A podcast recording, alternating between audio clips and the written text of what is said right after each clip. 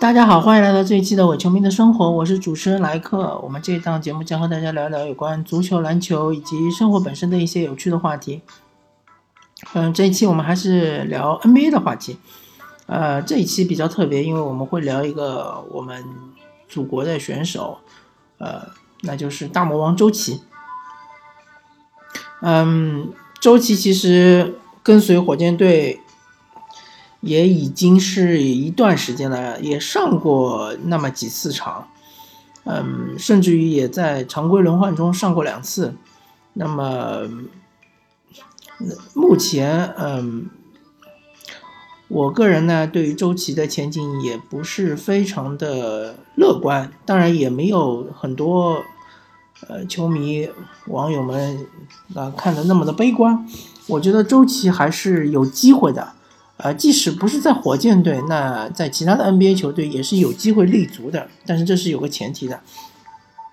那么这个前提，我首先抛出一个比较有争议的观点，就是说周琦，我觉得他在最近三年，或者说在之后的三年里面，呃，最好是不要参与任何的中国国家队的比赛，最好是把夏天的时间花在这个训练中。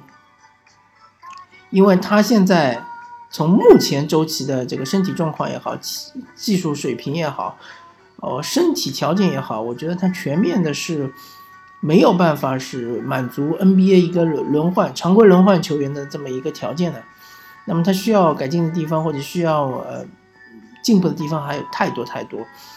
那么这个东西呢，他不太可能是在比赛之中或者在呃整个赛季中。他有一个进步的条件的，因为这个比赛实在是太密集了。即使你不上场，对吧？你总要跟着球队飞来飞去吧，对吧？然后你总要参加球队的训练吧？那你参加球队的训练，他就不太会，或者不太可能，他是呃专项的针对你个人的训练。当然也会有一部分啊，但不是全部。那么你当然也可以留下来加练，或者说你提早来训练也是可以的，但是它的效果肯定是没有夏季特训的效果那么好。那么同样，你比较中国国家队的比赛，比如说今年夏天可能中国国家队有一些热身赛，比如说呃一九年可能会有世界杯，那么中国国家队可能会参加一些国际的比赛。那么，不管是这些比赛也好，或者是在国家队内训练也好，他都是远远不如周琦本人他留在美国，请一个很好的训练师，呃，呃，帮助他去弥补他的短板，或者甚至于，其实如果你留在美国的话，有很好的便利，你可以找一些已成名的球星来和你一起合练，对吧？其实我们。在休赛期看到很多这样的新闻，比如说勒布朗詹姆斯啊，会和某一个新秀一起训练，对吧？保呃，比如说克里斯保罗也会和某一个新秀一起训练，甚至之前呃科比布莱恩特没退役之前，他也会和某一些年轻队员一起训练，比如说詹姆斯哈登之类的，或者甚至于你其实也可以在夏天的时候和自己的球队老大哈登或者是保罗一起训练，对吧？就对你的提高都是非常非常呃重要的，也是非常非常效率非常高的，因为你在国内是找不到这样的超级巨星的，对吧？其实周琦不管那如果条件允许的话，或者周琦自己呃的沟通能力够强的话，他其实是呃在夏天的时候，比如说找一个超级控卫和他一起训练，比如说哈登啊啊保罗啊。甚至于像库里啊，对吧？或者是像这个利拉德啊，呃，甚至于欧文啊这样的球员，如果能够和他一起训练的话，对于他的在外线的防守是提高，应该是非常重要的。特别是呃大防小的时候，对吧？或者对于他的护框也是非常重要的，因为这些球员他的冲击力都很强。嗯，你你可以作为，比如说，呃。我想象一种训练方式啊，比如说，呃，像如果欧文面对周琦的话，呃，一种就是直接在三分线这里单打，对吧？还有一种就是说，可能在三分线附近有一位防守队员，对吧？可能是训练师之类的。然后欧文把这个防守队过掉之后，上篮之前周琦可以作为一个护框，然后协防，对吧？这样的话，对他的护框能力的提高其实是非常重要的。还有一种情况就是说，如果周琦有幸能够和一些超级中锋一起训练，对吧？比如说像呃追梦格林啊，比如说像德拉蒙德啊。比如说像鲁迪戈戈贝尔啊，对吧？比如说像这个小加索尔，当然小加有可能会呃参加国家队的比赛，呃，如果你真的有幸和这些超级中锋训练的话，对于你的篮下的这种卡位啊、抢篮板啊，对于你面对中锋的这种防守，其实也是非常非常重要，也是非常非常有效的，这是非常有好处的，嗯。如果把在留在美国进行呃夏季特训和回到中国参加国家队比赛和国家队训练做个比较的话，就就不恰当的比较的话，呃，就可以想象成，比如说，呃，你是一位初中生，对吧？然后你即将参加一个嗯，比如说是化学竞赛，那么，呃，你可能在夏天的时候，呃，放暑假的时候可能会。呃，参加一些这个呃化学方面的特训，是针对化学竞赛的特训，对吧？是远远超纲的。但同时呢，呃，你们学校又要求，对吧？呃，同学们留下来，暑假留下来要参加这个嗯各个科目的这种呃补课。那么这种补课是不超纲的，对吧？那而且科目是很多的，不单单是针对化学，可能还有语文、数学、外语、物理。呃，地理什么政治啊，所以一个是有针对性的，一个是没有针对性的。那你说哪个效果更好呢？那明显肯定是前者的效果更好，对吧？那么对于周琦来说，肯定也是这样的。嗯，周琦其实对他来说最重要的就是后面三年，对吧？如果你后面三年不能够打出来，或者不能够进入稳定的轮换阵容，那你可能就是下一个易建联，你可能就只能回国发展了，对吧？因为四年合同嘛，就是新秀的合同。当然，周琦因为他是二轮新秀，所以他是二加二。那么，嗯，其实对他来说，他时间更为紧迫，他可能只有两年。呃，但是如果说他在两年之中，呃，能够体现出一点这种天赋来，让呃球队对他有一定的耐心，不一定是火箭队啊，因为火箭队我们都知道，他他的目标是金州勇士，他的目标是夺冠。如果说他把周琦作为一个筹码换出去，换来更好的球员，那么周琦可能会去其他球队。那么其他球队如果能够认可周琦的天赋，对吧？认为他有朝一日能打出来的话，可能他们还会耐下性子来再等待周琦两年。但其实四年已经是极限了。如果说你这个新秀在四年之中没有能够打出来的话，其实大多数球队是不太会再有耐心，呃，再给你更多的时间。所以，如果四年之后周琦，嗯，没有达到一般的这个总经理或者教练认可的能够进入轮换阵容的这样一个水准的话，呃，一种情况就是他在 NBDL 流浪，对吧？呃，去打夏季联赛，对吧？然后，呃，进入某一支球队的这这个板凳的末席，对吧？还有一种情况就是他只能回到 CBA 了。当然，回到 CBA 对于他的。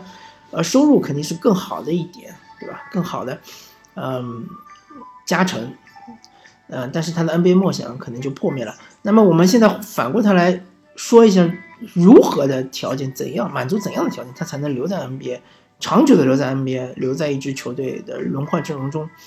那么首先，对于周琦这么身高比较高的球员，他的最重要的一点，并不是说他的三分球或者他的得分，最重要是护框。如果你是作为一个常人，你没有护框能力的话，是会被，呃，大家所诟病的。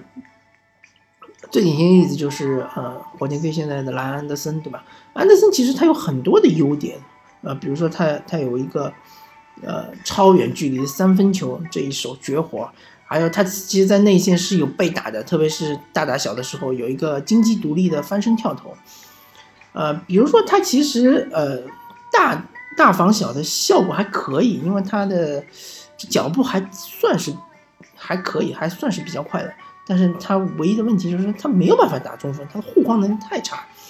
他的篮板后场篮板球能力也比较差，啊，当然他的前场篮板球能力还是比较强的，但是他后场篮板球能力很差。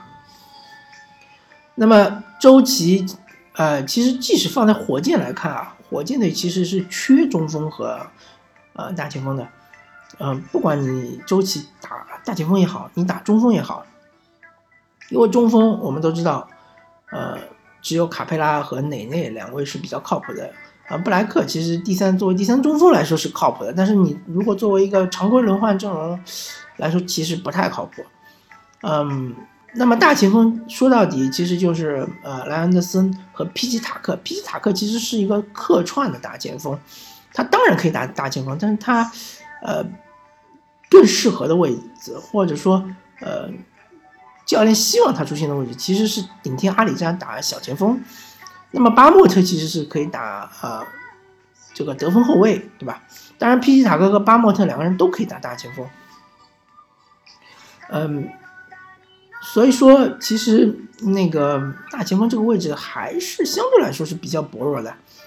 嗯，如果说周琦能够有一手很好的护框，对吧？我觉得这一点周琦应该向呃鲁迪戈贝尔学习，因为戈贝尔。他其实，你说他进攻手段有多丰富是不至于的，他其实没什么进攻手段。呃，你说他很强壮吧？你比起小乔丹，对吧？比起呃德拉蒙德，庄神德拉蒙德，或者比起这个考辛斯，甚至呃比起呃安东尼戴维斯，他其实呃相对来说都是偏瘦弱的。但是，一个是得益于他的臂展，一个是得益于他的判断，他的护框能力是非常强的。呃，但如果说周琦想要达到戈贝尔这样的程度的话，他其实一方面来说他是需要呃有这个体能上的一个保证，然后一方面他身身体上身体条件上是要呃更进一步的加强自己的肌肉，对吧？加上自己的这个对抗性，这一点其实戈呃不要看戈贝尔其实好像瘦长型的 NBA 球员，但是周琦离他还是有很大的距离的。我相信周琦呃。也许经过一个夏天的特训是能够达到戈贝尔这样的身体条件，但是能不能达到他这样的水平啊？这是，嗯，还是很难说的。那么，而且周琦相对来说，戈贝尔他没有戈贝尔这么长的胳膊，对吧？戈贝尔他的臂长是非常惊人的，但是周琦其实他身高他其实是不不逊戈贝尔的，可能周琦的身高还略略高于戈贝尔，所以说。呃，它的效果，如果说他能够有戈贝尔这样的防守技术的话，它的效果是不会差的。嗯，那么如果说周琦真的是能够达到啊，而且其实呃，我们看火箭队啊，他护框能力最强的是啊卡佩拉，呃，但是根据各种数据来看，卡佩拉这个护框能力在整个联盟中也是处于一个。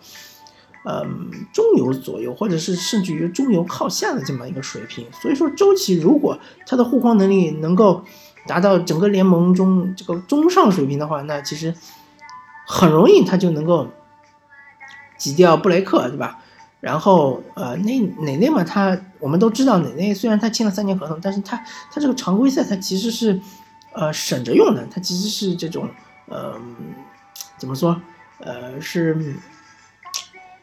出工不出力的这种感觉，所以说内内他不在乎他的上场时间，甚至于他不上场他更开心，对吧？所以周琦很容易就能够作为卡佩拉的第一替补，而且我们知道，明年卡佩拉就要这个合同到期了嘛，呃，还不知道究竟是怎么回事儿呢，对吧？所以即使卡佩拉留下，我觉得周琦如果真的好好练护框的话，是很有机会成为卡佩拉的替补的。呃，另外一点就是，其实就是三分球，对吧？呃，据说周琦在训练中三分还比较准，但是他在这个比赛中真的就是说，呃，确实比较令人失望。